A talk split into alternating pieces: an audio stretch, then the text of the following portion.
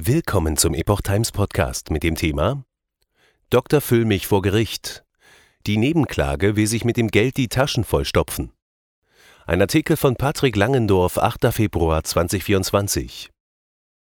Der Prozess gegen den Rechtsanwalt, Ex-Spitzenkandidaten der Partei Die Basis und Corona-Ausschuss-Mitbegründer Dr. Rainer Füllmich hat begonnen.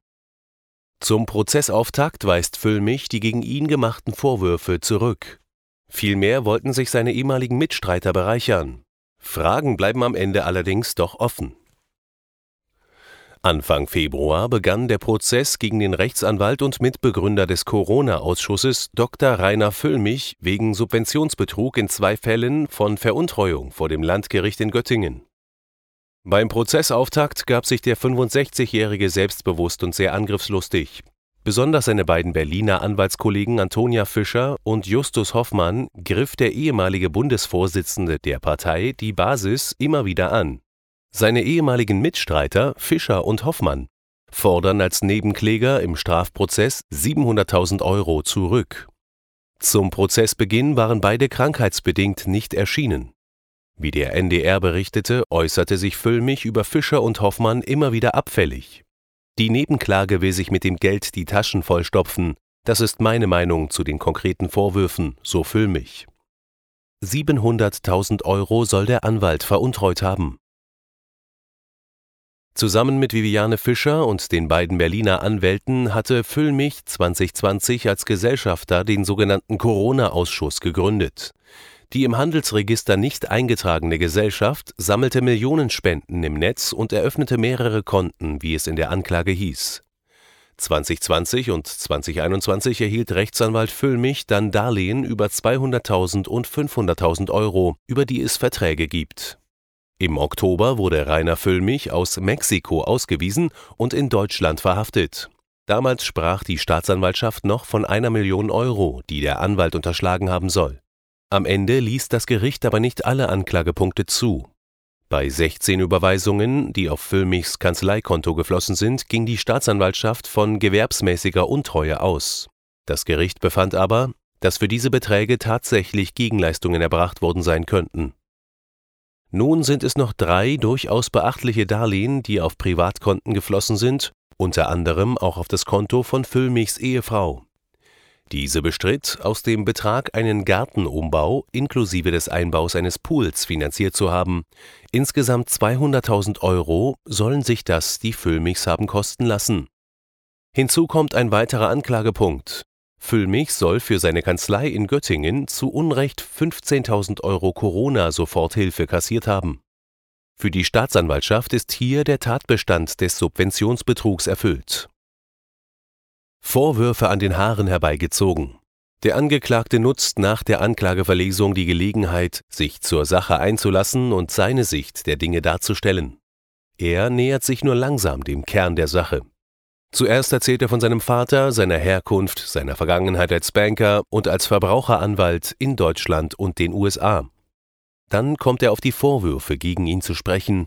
Diese, so Füllmich, seien alle von seinen Ex-Mitstreitern an den Haaren herbeigezogen worden.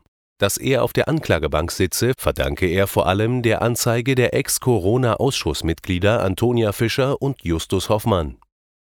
Von Veruntreuung der Gelder könne man nicht reden. Die Darlehen, die er mit Viviane Fischer vereinbart habe, hätten nur den Zweck gehabt, das Geld des Corona-Ausschusses in Sicherheit zu bringen, so Füllmann.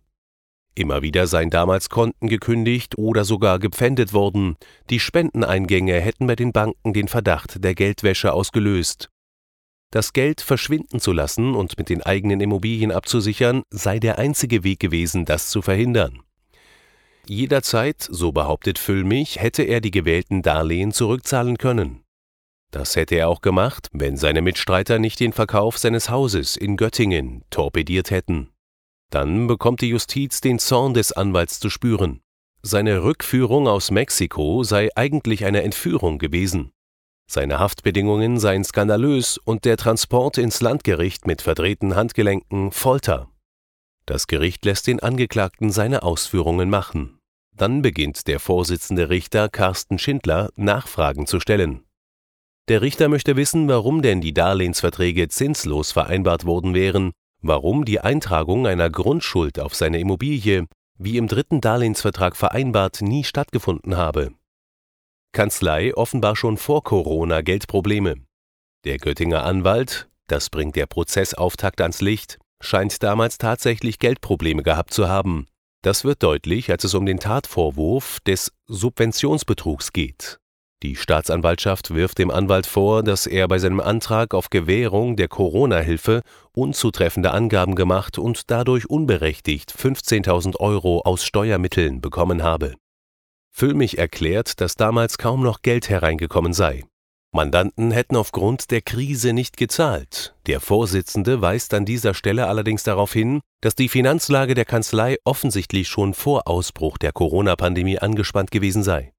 Polizeiliche Ermittlungen, so schreibt die HNA, seien zu dem Ergebnis gekommen, dass das Konto der Kanzlei zu Beginn des Jahres 2020 ein Minus von 92.000 Euro aufgewiesen habe. Ende Januar habe der Schuldenstand dann 102.000 Euro betragen, Ende Februar dann noch 80.000 Euro und Ende März immerhin noch 45.000 Euro. Die Krise war schon vorher da, stellt der Richter fest.